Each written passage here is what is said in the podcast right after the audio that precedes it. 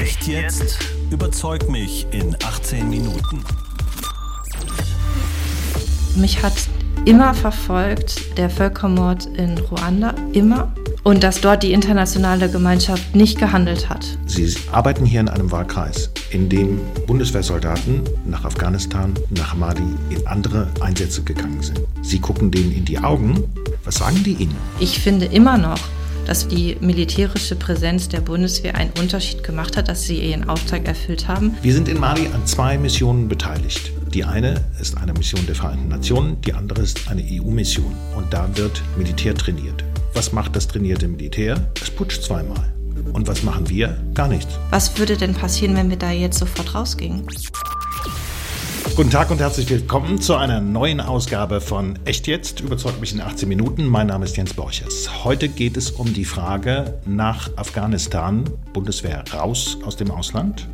Fast 20 Jahre war die Bundeswehr im Hindukusch im Einsatz, gemeinsam mit zeitweise 38 anderen Nationen. Und wir sehen jetzt alle die Bilder vom desaströsen Ende dieses Engagements. Deshalb stellt sich die Frage nach den anderen, nach den noch laufenden und auch nach zukünftigen Auslandseinsätzen der Bundeswehr. Und darüber will ich diskutieren mit Siemtje Möller. Sie ist Sprecherin der SPD-Bundestagsfraktion für Verteidigungspolitik und sie ist Mitglied im Verteidigungsausschuss des Deutschen Bundestages. Hallo und herzlich willkommen bei Echt jetzt. Moin. Frau Möller, wie lautet kurz und knapp Ihre Position zu Auslandseinsätzen der Bundeswehr?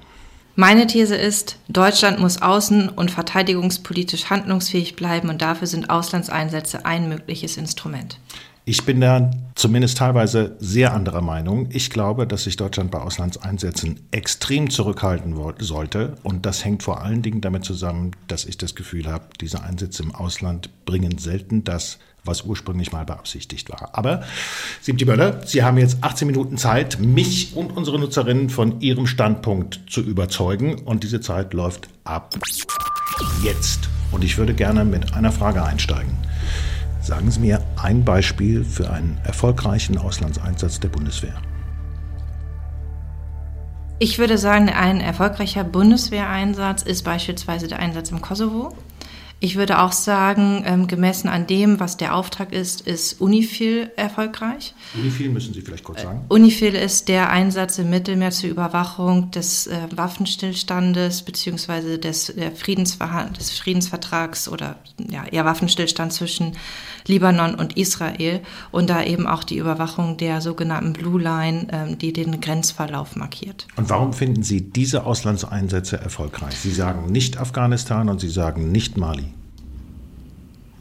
Ich sage, dass wir jetzt auf jeden Fall konstatieren können, dass im Kosovo weitestgehend eine Stabilisierung eingetreten ist und dass wir dort auch mit einem langfristigen Abzugsszenario, das wir über viele Jahre ja mittlerweile durchführen, sehen können, dass wir dort eben ähm, das, was militärisch geschaffen wurde, in zivile Hände übergeben konnten, also das Schaffen von ähm, Raum und beispielsweise bei Unifil haben wir eine klare Auftragsabgrenzung, nämlich dass es keine weiteren Unruhen gibt, beziehungsweise dass dieses, diese Blue Line überwacht wird. Und da muss man sagen, ist das gemessen an dem Auftrag erfolgreich gewesen. Ähm, wir sind jetzt ja, ähm, Sie gehen ja äh, gleich aufs Ganze, dann können wir sehr gerne über Mali und über Afghanistan sprechen. Die Frage ist ja immer, was will man erreichen, was ist der militärische Auftrag und was kann Militär überhaupt machen? Für die Bundesrepublik ist immer klar, dass wir nie nur rein militärisch reingehen, beziehungsweise am Anfang militärisch und danach dann im sogenannten vernetzten Ansatz. Das heißt also immer auch mit Entwicklungshilfe, äh, wirtschaftlicher Zusammenarbeit und so weiter, weil es klar ist, dass man mit Militär kein Nation Building oder was auch immer machen kann. Und dann ist die Frage, was kann Militär überhaupt machen? Ich bin der Überzeugung, dass militärische Kräfte äh, für ein, für Räume sorgen können, in denen dann eben so etwas funktionieren kann, so etwas wie gesellschaftliche, wirtschaftliche, politische Entwicklung und dann dazu beiträgt, dass es zu einer Stabilisierung der Situation kommt. Ich würde sogar Afghanistan, die Situation, die wir jetzt gerade beobachten, als Gegenargument nehmen ähm, gegen das Scheitern, weil wir sehen eigentlich gerade jetzt, welchen Effekt militärische Präsenz vor Ort hatte, nämlich ab dem Zeitpunkt, dass sie zurückgefahren wird massiv, ähm, kollabiert das System. Aus meiner Sicht ist es also vielmehr ein Argument, darüber nachzudenken, wie lange muss man eigentlich militärisch vor Ort präsent sein im Sinne von Stabilisierung, so dass die politische Entwicklung weitergehen kann. Ich habe immer große Schwierigkeiten bei den Auslandseinsätzen, weil ich das Gefühl habe, da werden unklare und extrem vage Einsatzziele formuliert. Und das geschieht umso mehr, wenn es sich um internationale Einsätze handelt. Und reden wir vielleicht jetzt als allererstes mal über Afghanistan, weil es auch gerade das Aktuelle ist.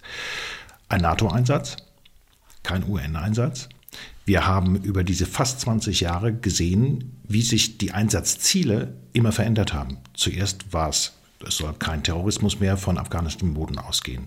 Ähm, die Taliban sollten von der Regierung vertrieben werden. War vielleicht kein offizielles Ziel, aber das war eigentlich das Ding, was dahinter stand. Dann kamen plötzlich Sachen, wir müssen jetzt versuchen, hier eine wirtschaftliche, politische und Institutionenentwicklung einzuleiten. All diese Dinge wurden immer nachgeschoben quasi. Und was es nie gegeben hat, war eine Evaluierung dieses Einsatzes. Und meine Frage an Sie ist, Sie haben fünfmal für die Verlängerung des Afghanistan-Mandats gestimmt. Warum haben Sie nie laut und deutlich eine Evaluierung eingefordert oder an irgendeinem Punkt gesagt, Leute, wenn ihr nicht evaluiert, stimme ich nicht mehr dafür?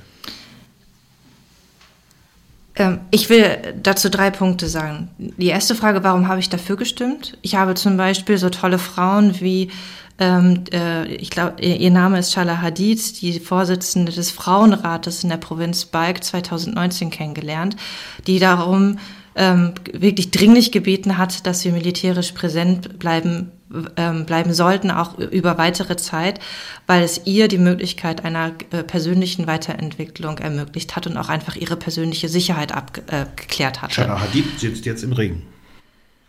Vermutlich, das kann sein. Aber das für Sie haben ja gefragt nach meinen persönlichen Beweggründen. Ich habe es mir vor Ort angeguckt. Es gab Menschen, die darauf angewiesen waren, dass wir da sind und dass wir auch bei allen äh, Mängeln, die möglicherweise in dem Auftrag und dem Mandat angelegt sind, trotzdem vor Ort darüber eine gewisse Stabilität oder eine Pattsituation zumindest zwischen den offiziellen, also den afghanischen National Forces, Security Forces, also ANSF und ähm, den Taliban sich darüber hergestellt hat. Aber Dann haben Sie mich war doch ja. vollkommen klar, dass Sie als deutsche Abgeordnete überhaupt nicht wirklich die Gewalt über diesen Einsatz haben. In dem Moment, und das haben wir dann erlebt, wo die Amerikaner sagen, wir gehen raus, ist der Einsatz zu Ende. Wir hatten zwei Möglichkeiten an dem Punkt, ähm, wo die Amerikaner rausgegangen sind. Der erste Punkt wäre, also die eine Option wäre äh, gewesen zu sagen, okay, ähm, wir als Europa oder auch als, äh, als Bündnis, ähm, nicht nur in der Europäischen Union, sondern zum Beispiel auch gemeinsam mit den Briten, ähm, übernehmen mehr Verantwortung und ähm, äh, schicken noch weitere Soldaten dahin, um gewisse Fähigkeiten aufzufangen.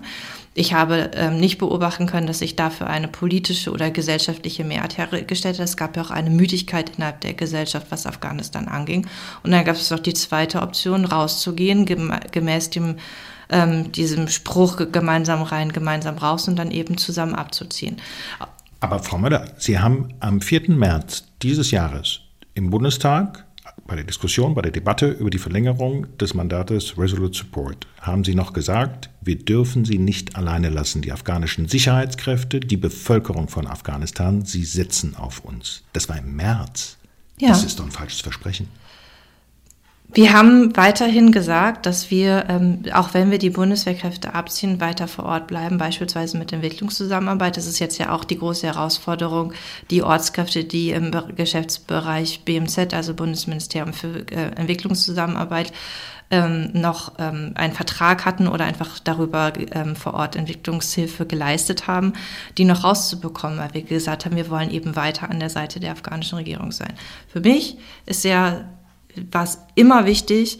Ich hatte immer die, ich habe ja auch in der Rede, die Sie gerade zitiert haben, auch Frau Hadid ähm, genannt, ähm, weil mich die Begegnung mit ihr wirklich sehr beeindruckt hat und nach wie vor nicht, äh, nicht loslässt, weil ich mich schon auch frage, wie es ihr geht und was, äh, ob einfach alle, die ich dort getroffen habe, noch am Leben sind. Das sind Dinge, die jetzt auch an Abgeordneten nicht spurlos vorübergehen. Das glaube ich Ihnen ähm, sehr, sehr gerne. So, und die Frage ist ja, was kann man dann tun, wenn es keine Mehrheit dafür gibt und auch keine Bereitschaft innerhalb der übrigen NATO-Partner, Fähigkeiten auch der USA aufzufangen. Und dann gibt es ja nur noch die Möglichkeit, politisch zu unterstützen, was wir weiterhin getan haben, auch versucht haben, die afghanische Regierung zu, äh, äh zu stützen und dann eben Entwicklungszusammenarbeit zu machen und dann eben weiterhin, keine Ahnung, Justizaufbau etc. zu leisten. Das ist das, was, ähm, was wichtig ist. Und für den Zeitraum, den die Bundeswehr vor Ort war, da war ja noch nicht ganz klar, zu wann sie genau abzieht. Aber in dem ähm, Zeitraum dann tatsächlich noch an der Seite der Leute zu stehen. Aber Frau Müller, ich möchte nochmal auf die Eingangsfrage zurückkommen. 20 Jahre lang Einsatz, keine Evaluierung. Wie können Sie das als Abgeordnete zulassen? Wir haben eine Evaluierung in der Fraktion ähm, gemacht, insofern, dass wir mit sehr vielen unterschiedlichen Akteuren gesprochen haben und daraus auch ähm, ein, wie das so Fraktionen machen, ein politisches Papier gestrickt haben, in der eine Forderung ist, dass wir eine Enquete-Kommission einsetzen als nächster Deutscher Bundestag, um das aufzuarbeiten. Sehr schön, nie passiert. Das ist jetzt ja auch etwas, was der nächste Deutsche Bundestag machen wird. Eine Enquete-Kommission einzusetzen, geht jetzt nicht in den letzten zwei, drei Monaten einer Wahlperiode. Bei Ihnen muss es doch als Verteidigungspolitikerin, Sie, Sie, Sie arbeiten hier in einem Wahlkreis, in dem Bundeswehrsoldaten nach Afghanistan, nach Mali, in andere Einsätze gegangen sind. Das heißt, Sie setzen sich direkt mit den Soldaten auseinander. Sie gucken denen in die Augen und sagen, ich stimme dafür, dass ihr dahin geht, wo es richtig, richtig gefährlich ist. Was sagen die Ihnen? Keine Evaluierung, keine Überprüfung der Ziele, keine Anpassung der Ziele. Ich glaube, dass wir unterscheiden müssen zwischen militärischen Zielen und Auftragerfüllung, dem, was die Bundeswehr vor Ort leistet und dem, was man an politischen ähm, Zielen darüber hinaus noch hatte. Wir müssen ja auch unterscheiden zwischen den zwei unterschiedlichen Mandaten, einmal ISAF ähm, und danach knapp zehn Jahre, nicht ganz, ich glaube eher neun, ähm, Resolute Support mit Nation Building. Und da muss man sich ähm, da, denke ich, sehr ähm, klar vor Augen halten, dass es dort Mängel auch in dem Ansatz Nation Building gibt. Und ich glaube, dass man sich auch eingestehen muss, dass neun Jahre ähm, für Nation Building einfach viel zu kurz sind. Wenn wir uns überlegen oder einfach nur vor Augen führen, wie lange sind die USA denn in Europa? 70 Jahre jetzt präsent, sichern weiterhin das ab, ähm, was hier auch erreicht wurde. Oder in Korea, wie lange wird dort das Pad gehalten? Auch durch eine militärische Präsenz und auch einfach da sein. Nicht unbedingt vor Ort wirken, aber da sein. Und das muss man sich, denke ich, einfach vor Augen führen, dass wahrscheinlich neun Jahre zu sagen, ich baue da so ein ganzes Land ähm, mit einem neuen politischen System auf und wirke in der gesamten Gesellschaft, baue auch Sicherheitsstrukturen auf, die dann halten, ist einfach überambitioniert gewesen und zum Scheitern verurteilt. Aber Frau Müller, wenn die Entscheidung darüber, wie lange dieser Einsatz gehen kann, gar nicht in Ihrer Hand liegt, sprich nicht in der Hand der Bundesrepublik Deutschland, sondern wenn von vornherein völlig klar ist, in dem Moment, wo die Amerikaner sagen, keine Lust mehr, dann ist Feierabend. Und genau so war es. Warum können Sie dann trotzdem solchen Einsätzen zustimmen, wenn schon so viele Informationen über all die Probleme da waren, die es in diesem Einsatz gab? Und die gab es ja. Ich will das vielleicht so illustrieren. Ähm, ich bin damals zwar noch sehr jung gewesen, aber mich hat immer verfolgt ähm, dieser, der Völkermord in Ruanda, immer. Und dass dort die internationale Gemeinschaft nicht gehandelt hat. Wir halten uns das auch als Weltgemeinschaft vor und sagen, da sind wir gemeinsam gescheitert. Jeder wusste, was passiert und niemand hat was gemacht. Wir haben einfach nur unsere Leute in Sicherheit gebracht. Und es gibt Situationen in der Welt, die haben wir nicht vorausgesehen, die haben wir nicht herbeigeführt, aber in denen muss man Verantwortung übernehmen. Und dann gibt es ähm, die Möglichkeit über militärische Präsenz und auch ein Eingreifen, immer völkerrechtlich legitimiert, das will ich in aller Deutlichkeit dazu sagen, ähm, in, äh, in denen wir dann auch einen Unterschied machen können. Und ich finde immer noch, dass wir sehr klar vor Augen haben müssen, dass die militärische Präsenz der Bundeswehr einen Unterschied gemacht hat, dass sie ihren Auftrag erfüllt haben und wir jetzt gerade jetzt sehen, welchen äh, Effekt äh, militärische Präsenz für die Stabilisierung von Krisengebieten haben kann. Und deswegen ähm, verteidige ich das auch weiterhin, dass Auslandseinsätze sinnvoll sein können, eben weil es im Rahmen von einem System kollektiver Sicherheit auf einem äh, abgesichert über eine völkerrechtliche Legitimierung, beispielsweise über ein Mandat des Sicherheitsrates, weil Bruch des internationalen Friedens über Kapitel 7 oder über NATO, auch ein System der kollektiven Sicherheit auf Einladung des Landes. Beispielsweise in Mali sind wir ja nicht, äh, weil wir da im neokolonialistischen Stil äh, eingewandert oder einmarschiert sind, sondern weil es den Hilferuf der malischen Regierung gegeben hat. Auf Druck der französischen Regierung, ja. Äh, das ist Interpretationssache. Ich weiß nur, dass in Timbuktu die Horden da eingefallen sind und die Leute äh, diese Bücher gerettet haben und sie rausgeschmuggelt haben, weil klar war, dass die Horden da aus dem Norden einfallen und ich das weiß. Land überrennen. So. Das ist die schöne ja. Geschichte am Mali-Einsatz. Ähm, das, was ich in Mali gesehen habe beim Einsatz, da gab es viele sehr unschöne Geschichten und ich habe das Gefühl, wir machen wieder den Fehler. Wir evaluieren den Einsatz nicht während er läuft. Es ist wieder genau das Gleiche. Es gibt irgendwelche vagen Fortschrittsberichte, die irgendwelche Beamten zusammenstellen. Ähm, das kann eigentlich nicht funktionieren. Wir sind in Mali an zwei Missionen beteiligt. Die eine ist eine Mission der Vereinten Nationen, die andere ist eine EU-Mission. Und da wird Militär trainiert. Was macht das trainierte Militär? Es putscht zweimal. Und was machen wir? Gar nichts. Die Frage ist aber umgekehrt doch auch richtig. Was würde es, was würde denn passieren, wenn wir da jetzt sofort rausgingen? Ich glaube, dass es Situationen gibt, in denen man Verantwortung übernehmen muss und es gibt dann kein 100% richtig oder falsch. Es gibt dann nur die bessere oder die schlechtere Entscheidung. Und die schlechtere Entscheidung wäre, die Menschen dort alleine zu lassen und wäre auch ähm, jetzt, wenn der Transitionsprozess zugesichert ist, er ist ja auch weiterhin zugesichert und dann das Durchführen von demokratischen Wahlen in, in Mali weiterhin zugesichert ist, dann da rauszugehen. Ich glaube, dass man in solchen Situationen abwägen muss, was ist dann geboten und geboten ist jetzt, die Menschen nicht alleine zu lassen. Aber Frau Möller, wir haben in Mali beispielsweise das Problem, es gibt Nichtregierungsorganisationen, die haben sich die Zahlen ganz genau angeguckt. Die haben festgestellt, 2020 wurden von der malischen Armee, die wir ausbilden, mehr Zivilisten umgebracht als bei Dschihadistenangriffen. Das kann doch nicht der Sinn von einem Auslandseinsatz sein. Natürlich kann ich Ihr Argument nachvollziehen, was würde passieren, wenn wir da ganz rausgehen würden. Was ich nicht verstehe, ist, dass man einfach immer wieder neues Mandat ausstellt, beispielsweise für diese Trainingsmission, teilweise aber auch für MINUSMA, für die, äh, für die Mission der Vereinten Nationen, und guckt aber nicht genau, was können wir eigentlich konsequent anders machen. Das passiert nicht. Ich verstehe das Argument, ich finde aber nicht, dass das dann grundsätzlich Auslandseinsätze in Frage stellt. Das ist ja eher eine Frage der Ausführung.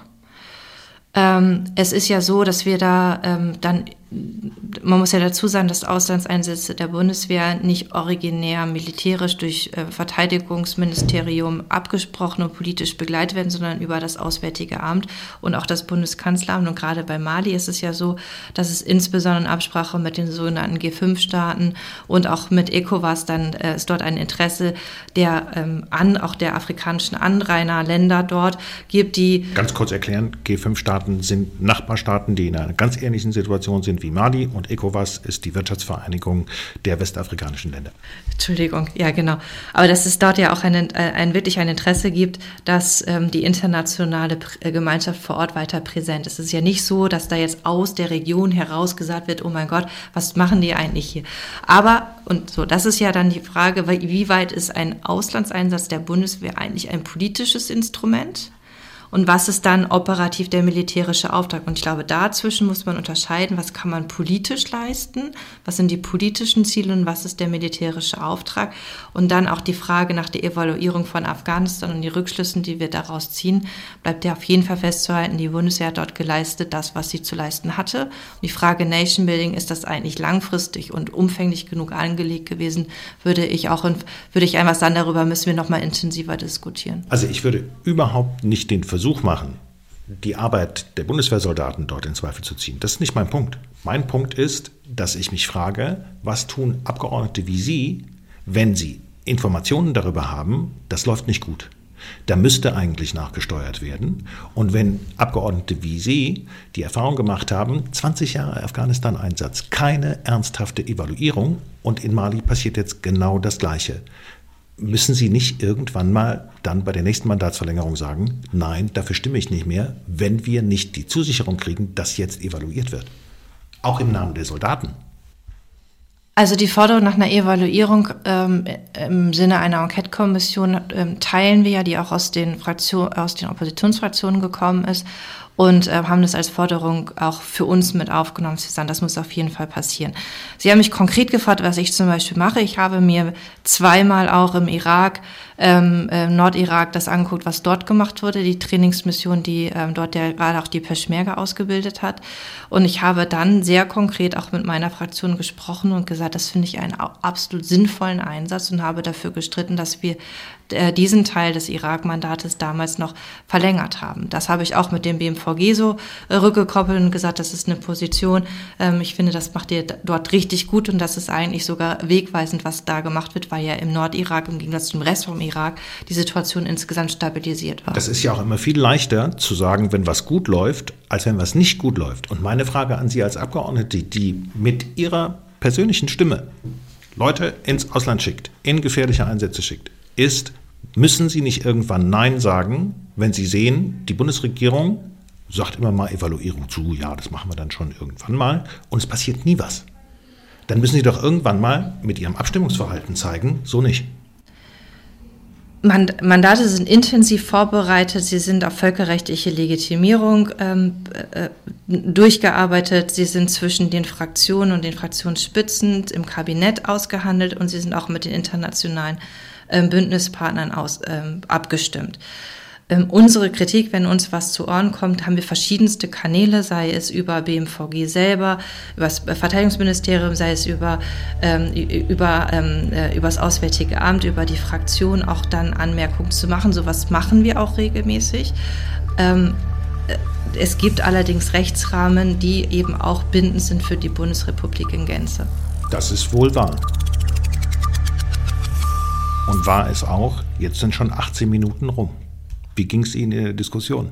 Es hat Spaß gemacht. Ich, ich mag solche Diskussionen sehr gerne, wenn man sich auch prüft auf die Zielgerichtetheit der eigenen Argumente und der anderen Argumente und auch in so einer kontroversen Situation, also das, was wir so kontrovers miteinander diskutieren, klar wird, welche unterschiedlichen Perspektiven sich auch auftun, dass beide auch ihre Berechtigung haben. Schlafen Sie nicht schlecht, wenn Sie momentan die, die Bilder aus Afghanistan sehen? Ich bin froh, wenn ich überhaupt schlafe. Dankeschön. Danke dass auch. Sie hier gewesen sind und vor allen Dingen Dankeschön, dass Sie sich dieser Debatte gestellt haben.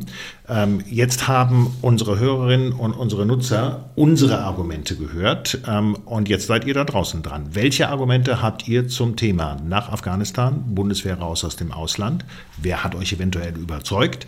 Ähm, was habt ihr für Argumente? Wir warten auf eure Kommentare. Die könnt ihr auf unserer Internetseite hrinforadio.de abgeben oder ihr schickt uns eine Sprachnachricht und zwar auf folgende Telefonnummer 0800 800 7777. Hier nochmal die Nummer für die Sprachnachrichten 0800 800 7777. Wir melden uns dann wieder mit einem Echt jetzt eure Meinung und erzählen, welche Argumente, Reaktionen und Kommentare uns erreicht haben. Und zu jeder Echt jetzt Sendung gehört auch ein Faktencheck und der kommt jetzt. HR Info. Echt jetzt? Der Faktencheck. Zuerst zwei kurze Erklärungen. Erstens, in dieser Echt-Jetzt-Folge ist immer wieder vom BMVG die Rede. BMVG steht für Bundesministerium der Verteidigung. Und die zweite Erklärung? Auf die Frage nach ihrer persönlichen Motivation für die Unterstützung von Auslandseinsätzen antwortet Simtje Möller, dass sie Ruanda und die fehlende internationale Hilfe dort sehr geprägt habe. Damit meint sie den Völkermord in Ruanda, der Anfang April 1994 bis Juli 1994 andauerte und bei dem ca. 800.000 bis eine Million Menschen starben. Die niedrigsten Schätzungen gehen von 500.000 Toten aus. Nun zu ein paar Zahlen und Fakten. Die Bundesrepublik beteiligt sich Stand Juli 2021 an elf Auslandseinsätzen auf drei Kontinenten mit ca. 2500 Soldaten. Nach dem Abzug aus Afghanistan ist nun Mali der größte Einsatz der Bundeswehr. Im Gespräch sagt Jens Borchers, dass in Mali 2020 mehr Zivilisten durch die von der EU trainierte Armee getötet wurden als durch Dschihadistenangriffe. Das ist richtig.